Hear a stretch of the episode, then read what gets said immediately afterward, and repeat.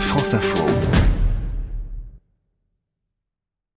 Bonsoir Gérard Felzer. Bonsoir Catherine. Le concours Lépine a lieu en ce moment à la Foire de Paris. C'est la 118e édition et il y a des innovations étonnantes cette année en matière de transport et de mobilité. Oui, le préfet Louis Lépine a créé à la suite de l'exposition universelle à Paris en 1901 ce concours du même nom qui a vu naître des inventions telles que le fer à repasser, le stylo à billes et même les lentilles de contact. Il perdure aujourd'hui. Son président, Gérard Doré. C'est sortir euh, des inventeurs de l'ombre et les mettre en lumière, c'est offrir à un inventeur une étude de marché face à 700 000 visiteurs. Le concours Lépine est l'entreprise qui permet de créer des entreprises. Et oui, et ainsi on trouve des lacets magiques pour la marche à pied, des lavabos rétractables pour camping-car ou bateau, des inventions qui sont quelquefois drôles, souvent inattendues, mais qui pourraient bien devenir utiles, comme ce petit drone bombardier d'eau. Autonome, il se pose sur l'eau, fait le plein d'eau et, mélangé à du retardant, il repart pour lutter contre les débuts d'incendie. Une invention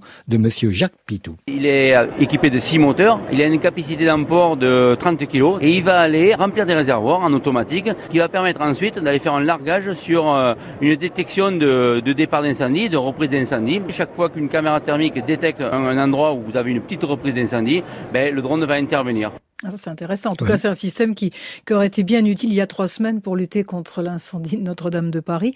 Euh, toujours dans le domaine de la sécurité, Gérard, vous avez déniché un système pour sécuriser les vélos. De quoi s'agit-il? Oui, Catherine, et ça part d'un constat. Rien que le mois dernier, 18 cyclistes sont morts en France à la suite d'un accident. Et trop souvent, la cause est d'être mal identifié la nuit. Claude Seban, de chez Visinike, a donc déposé un brevet pour un accessoire qui éclaire le dos du gilet jaune du cycliste. Le gilet jaune doit être porté par le cycliste normalement euh, pour être visible dans la nuit. Notre dispositif, c'est qu'en fait, le vélo est déjà équipé. Vous montez dessus, vous n'avez rien à porter sur vous-même. Le vélo vous éclaire. Habituellement, on signale le vélo. Là, avec notre dispositif, on signale le cycliste. Alors ça c'est pour le cycliste et pour les conducteurs, est-ce qu'il y a des choses intéressantes? Alors je ne vais pas vous parler des nombreuses voitures sans permis, ni du lit couchette gonflable ou encore de la roue pliable, vous trouverez tout ça sur le site de France Info, mais dans le rayon des petits objets pas chers, j'ai trouvé une bague en caoutchouc que vous placez à l'entrée du tuyau de votre réservoir. Sa couleur, jaune ou verte, peut alerter les distraits qui mettent de l'essence dans leur voiture diesel. Valérie de la société Stopper. 400 000 personnes en France par an se trompent d'essence. Ce qui est très important aussi, c'est qu'il y a 20 millions de litres de pétrole qui sont gaspillés justement à cause de ça. C'est un, petit produit très simple mais très éco-citoyen finalement. Pourquoi? Parce que cette essence en fait n'est pas recyclée quand elle est perdue. Ça, je suis sûr que ça vous est arrivé une fois, moi. Oui, à tous les coups. On trouve également des engins qui facilitent la vie de tous les jours. Oui, j'ai aimé le Scoot Partout, c'est son nom, un fauteuil électrique à chenilles qui permet notamment aux personnes à mobilité réduite de rouler sur du gravier, monter les trottoirs ou se balader en forêt. Son inventeur, Joseph Colibo. Un scooter, mais qui va partout, sur tout terrain, principalement pour des personnes qui ont des difficultés de mobilité. On utilise un système de chenilles, ce qui leur permet de pouvoir épouser toutes les aspérités et de s'accrocher. Il est capable de monter des marches également, ce qui est ah quand même incroyable pour un fauteuil.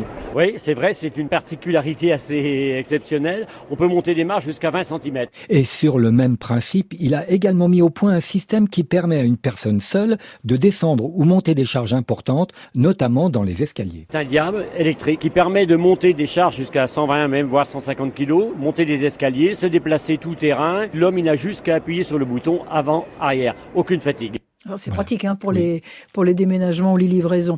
Le coup de cœur de la semaine, Gérard, pour de jeunes inventeurs, j'imagine? Oui, pour de jeunes collégiens qui chaque année viennent défendre leurs inventions. Par exemple, Mélissande nous parle de son gilet de sauvetage connecté. Tu me présentes le produit? C'est un kit module gilet de sauvetage à fonctionnement automatique. Donc au contact de l'eau, il y a trois euh, signaux qui sont envoyés. Le premier, c'est un appel d'urgence soit au secours, soit au capitaine du navire. Une localisation soit par satellite, soit par réseau mobile. Et un signal lumineux ou sonore. Tu as quel âge? Euh, J'ai 12 ans. Bravo. Il faut dire qu'ils sont encadrés par un professeur passionné, Pascal Lemort. Vous avez créé une association avec les enfants, c'est ça? Oui, pour pouvoir participer à plusieurs euh, établissements et pour qu'ils puissent s'identifier, on a fait une association. C'est incroyable parce qu'à 12 ans, elles ont une maturité euh, étonnante. Hein. oui, là on est en train de travailler une, autre intelligence. Il y a ceux qui sont doués en maths, ceux qui sont doués dans le monde scientifique, et il y a tout ce qui est la partie euh, efficacité, langage, euh, présentation. je vois les enfants se découvrir. Et inutile de vous dire qu'il est adoré par ses élèves, dont bon nombre d'entre eux vont trouver leur voie rapidement, voir leur vocation. Bref, un prof qu'on aurait aimé avoir. Ah ça c'est sûr. Je précise que le concours Lépine, c'est jusqu'à demain soir à la foire de Paris, c'est à la porte de Versailles.